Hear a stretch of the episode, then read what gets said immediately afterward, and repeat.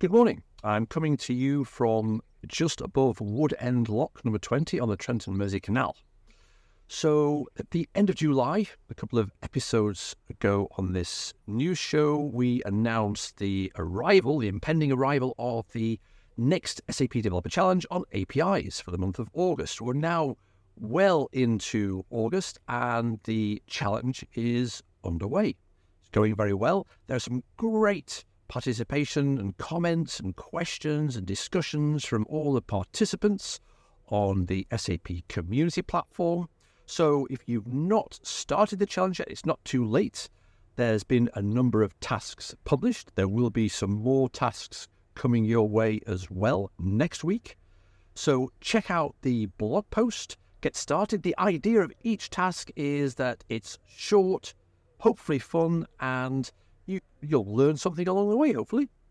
Okay, well, get to it, and I'll see you on the SAP community platform.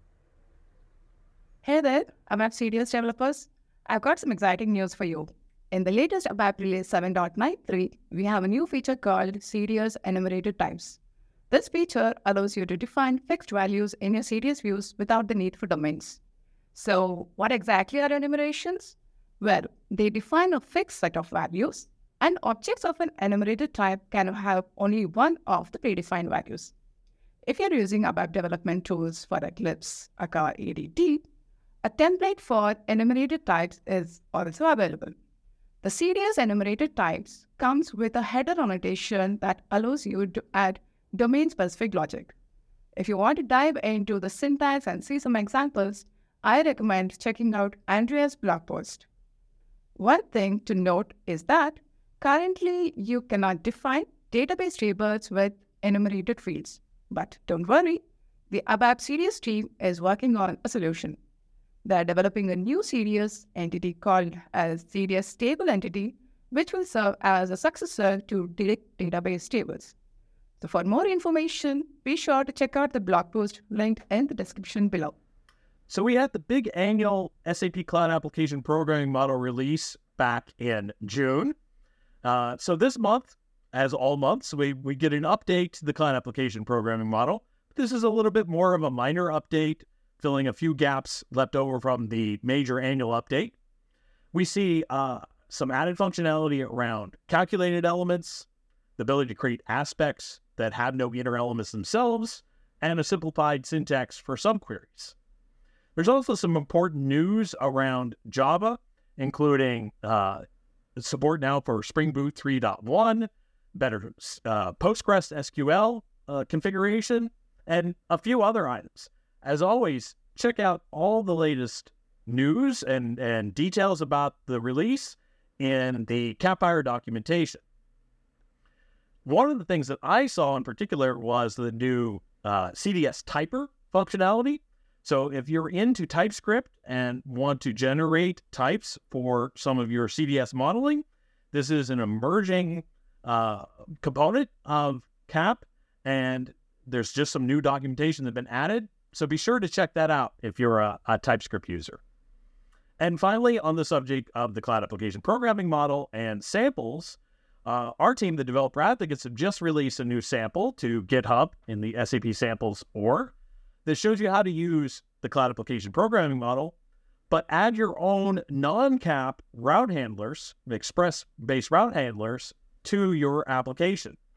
And in doing so, we also cover a lot of JavaScript fundamentals.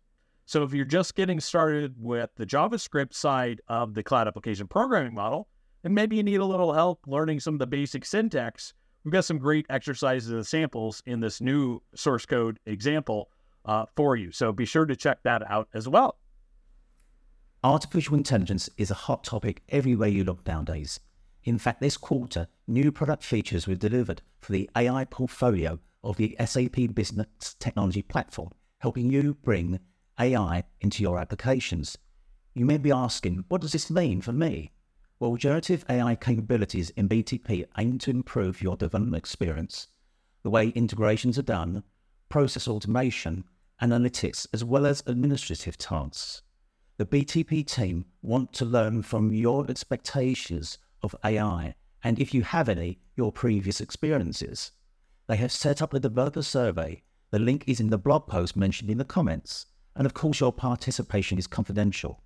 It allows you to inform the team how they can improve your BTP experience and help align their initiatives with your priorities and goals.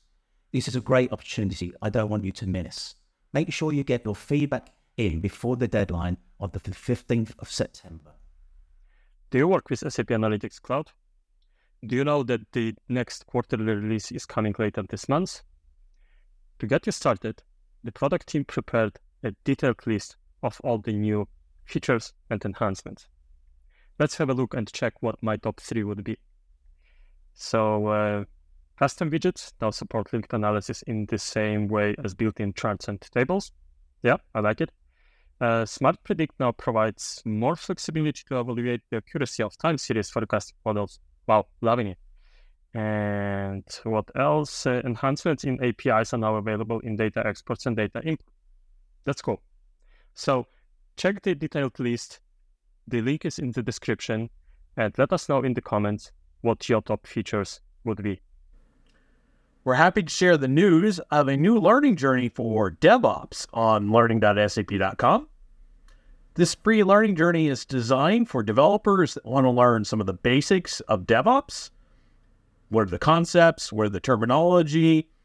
So, if you're really new to the topic, this is a great course that can help you get started with lots of base knowledge. But the other aspect of this course is it's designed specifically to also talk about the BTP aspects of DevOps.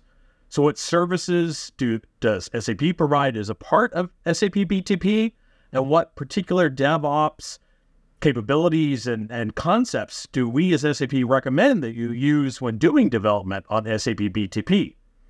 So, even if you're completely new to the DevOps topic, or you're an experienced DevOps uh, engineer, but you want to learn some of the BTP uh, fundamentals related to DevOps, then this is exactly the learning journey for you.